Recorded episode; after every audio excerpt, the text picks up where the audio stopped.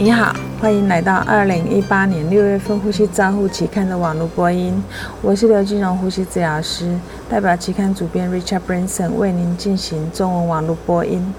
本月我们发布 COPD 成人气喘病人用药会议决议。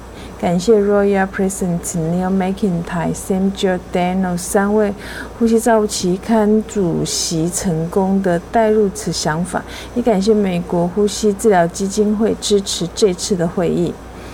第一篇文摘是 Rubin 跟 William 对于支气管扩张剂 COPD 在 COPD 和气喘临床药理的阐述。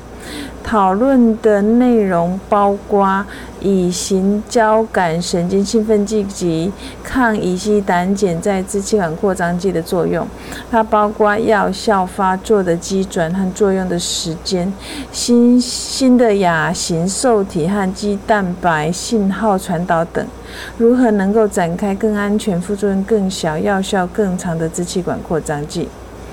第二篇文章是探讨类固醇的议题。皮质类固醇同时兼具对抗 COPD 哮喘治疗炎性反应，同时也具有免调节免疫的功能。Williams 在这在这里描述的是全身与局部使用类固醇制剂，抑制过敏性和炎性反应的议题。长期使用皮质类固醇会产生不良的事件是众所皆知。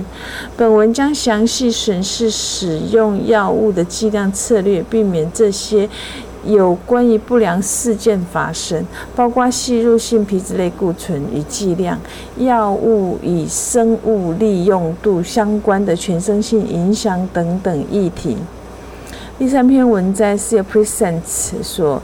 呃，描述口服磷酸二酯酶抑制剂、茶碱、大环内酯类白三烯调节剂和粘液活性剂 N 乙酰半胱氨酸等药物的替代，呃，来代替吸入药物，阻止。这个肺部辅助或者是替代疗法的议题，口服药物比较没有像吸入药物需要很多正确的使用药物的问题。那口服药物有有新的作用基准，也许。它最重要的是可以降低成本。Present 探讨了大环内酯抗生素在预防 COPD 恶恶化的角色，以及使用口服 N 乙酰光半氨酸作为减少 COPD 恶化的疗法。第四篇文章是由 Charlie Strange。反回顾反蛋白酶和阿法万抗胰蛋白酶，增加阿法万抗胰蛋白酶对于肺气肿治疗的角色。目前的阿法万蛋白酶抑制剂都是通过静脉注射增加血清和肺泡上面内侧液体的阿法万抗胰抗胰蛋白酶的浓度。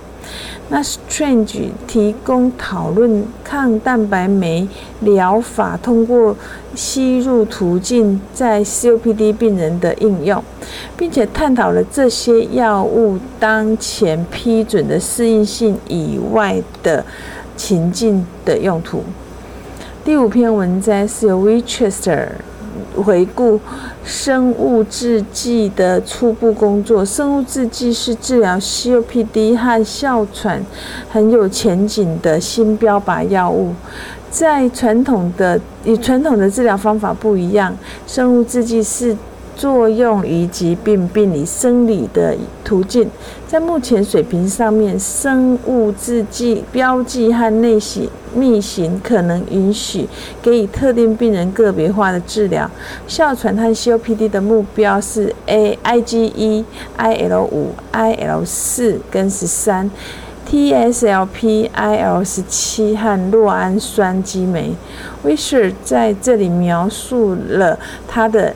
有它的好处以及它的安全性的特征，在重度气喘治疗、个别治疗上面的潜力。第六篇文章是 Preston 跟 Hans 回顾气雾装置在阻塞性肺疾病的成效，尤其是在吸入药物的慢性肺病的重要性。在过去的半世纪中，气雾给药治疗发生了很明显的变化。在包括机械通气期间，使用干粉吸入器的开发。本回顾文章详细的说明了病人和照护人员进行适当的协调和使用的重要性。作者描述了监测器物的新的方法，并且提出了许多有希望的新方法。此外，他们在详细的介绍器物给予新科学和细致的临床应用如何帮助临床医师更优化治疗。第七篇文摘是由 Branson 以四十年前至今仍在使用居家氧气治疗的 COPD 病人为基础的两项试验。他们提供休息时候的低血氧、运动性低血氧和睡眠相关的低血氧症状的居家氧气治疗的全面性的回顾。那氧气治疗在于 COPD 病人急性照顾中的角色受到的关注比较少，所以本文详述吸入氧气浓度和高碳酸血症和死亡率之间的影响关系，以及居家氧气治疗设备最近的给付和改变病人的满意度的改变。第八篇文摘是由 Burkes 跟 Donna Donna House Donahue。回顾二零一七年慢性阻塞性肺脏疾病的全球倡议，Go 的指南，那强调了对稳定期 COPD 病人评估和处置的改变，包括症状的负担和恶化的频率。Go 的根据疾病负担对病人进行分类，并且修改治疗方案，以避免恶化和解除症状。本文详细介绍了个别化 COPD 病人的照顾方法。第九篇文摘是由 Lugogo 和 May Hardpur 回顾 NAEPP 和 GINA 指南对哮喘的常规处置。他们强调具有呃具有不同潜在性病理、生理和的抑制性的疾病的气喘。病人群是越来越多。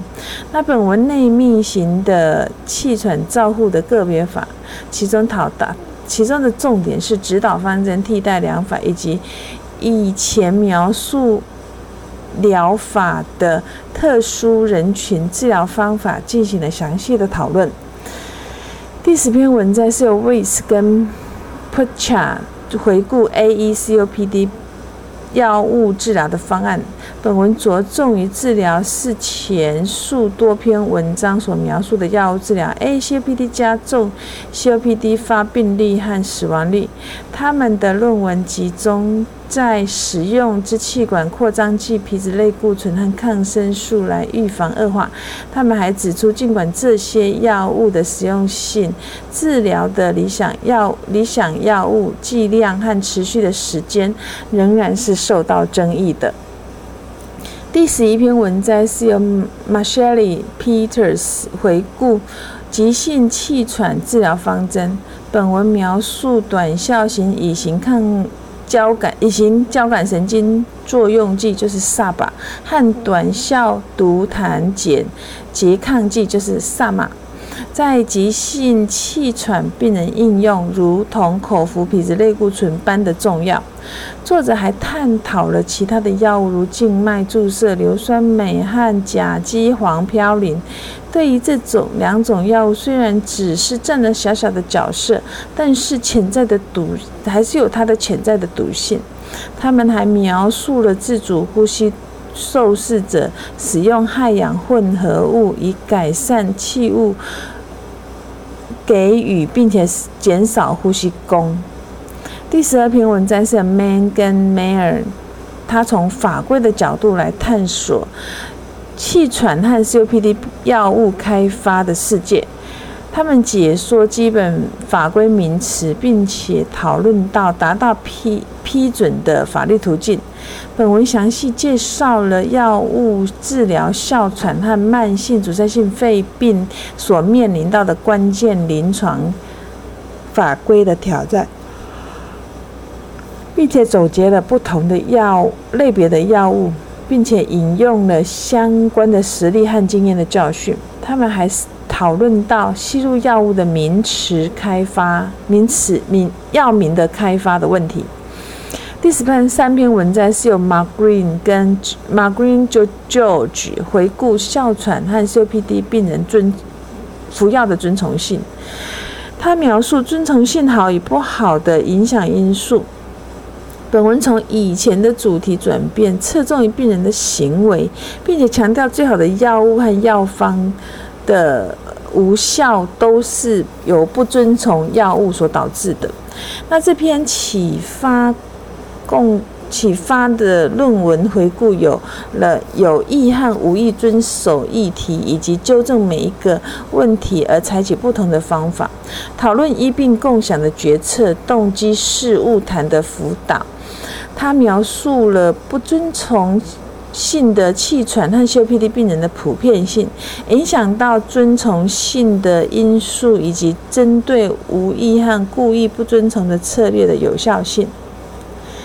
以上是二零一八年六月份呼吸账户的期刊中文网络播音，由中国医药大学附设医院呼吸治疗科刘金荣呼吸治疗师的翻译与播音，朱嘉诚呼吸治疗师的修稿与审稿。如果你想进一步的了解原文的内容和各期的议题，请您上美国呼吸账户期刊网站 www 点 r c g o u r n l 点 c o m。你也可以借由网络的订阅，自动收到未来网络播音的议题。谢谢您的参与，再见。